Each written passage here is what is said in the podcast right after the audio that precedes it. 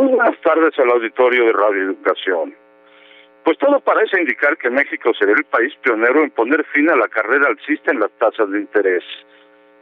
De acuerdo con las previsiones de los analistas y de la propia gobernadora del Banco de México, Victoria Rodríguez Ceja, en la próxima reunión de la Junta de Gobierno, el 18 de mayo, las tasas de referencia se mantendrían en el mismo nivel o incluso hasta podrían descender. Esa posibilidad contrasta con lo que sucedió esta semana. Concretamente, no las recientes, eh, las dos grandes economías del mundo occidental subieron sus tasas. La Reserva Federal de Estados Unidos lo hizo en 0.25 puntos porcentuales para situarla entre 5 y 5.25% anual es decir, un máximo de 16 años, pero no descarta comenzar a reducirlas el próximo mes. El Banco Central Europeo, por su parte, subió ayer sus tasas de interés en 0.25 puntos. Y bueno, estas tasas se sitúan ahora entre 3.25 y 4%, el nivel más alto desde octubre de 2008. En México, por la carrera alcista, las tasas de referencia han subido desde 4% en junio de 2021 hasta 11.25% en marzo de este año. Hubo 25 incrementos consecutivos para que las tasas se ubiquen ahora en el nivel más alto en dos décadas. Por ello, precisamente, es altamente probable que el próximo 18 de mayo eh, se determine definitivamente no aumentarlas más.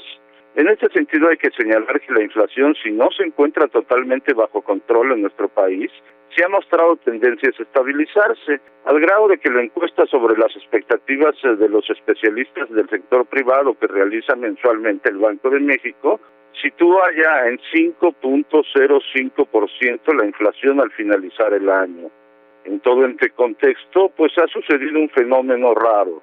Las tasas de interés de referencia han aumentado casi 200%, pero los bancos han moderado sus aumentos y si bien han incrementado los réditos que cobran a sus deudores, no lo han hecho en la misma proporción que el Banco Central.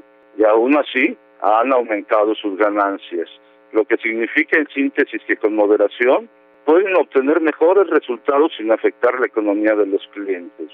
Las tasas que cobran van desde 10% en créditos hipotecarios, que es la más baja, hasta casi 60% en tarjetas de crédito y créditos personales. Incluso esta semana hubo un banco, Santander concretamente, que anunció una reducción de tasas en sus tasas hipotecarias para que estén a menos del 9%, cuando la tasa de referencia está arriba del 11%. Lamentablemente muchas de estas tasas solo son promesas, porque los bancos ponen trabas para obtenerlas. Por eso, pues las tasas han servido para que los bancos tengan las mayores ganancias de su historia. Ayer una nota del Universal señalaba que los seis principales bancos que operan en México tuvieron utilidades por 57 mil millones de pesos en el primer trimestre del año, un aumento de 26% con respecto al año anterior. De acuerdo con la Comisión Nacional Bancaria y de Valores, el sistema bancario en el primer bimestre, bimestre, no trimestre, tuvo un margen financiero de 116.694 millones de pesos, 18% superior al del año anterior. A los clientes se les cobraron 241.440 millones y a los acreedores se les entregaron solo 124.746 millones. ¿Qué significan todos estos datos?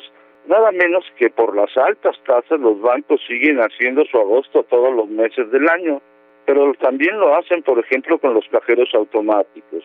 Un ejemplo concreto, Banorte difundió extraoficialmente que no cobraría comisiones en tarjetas de bienestar, pero al usuario se le descuentan casi 32 pesos por retiro. ¿Y cuántas personas caerán en esto? Pues seguramente muchísimas. Es decir, que los bancos siguen abusando.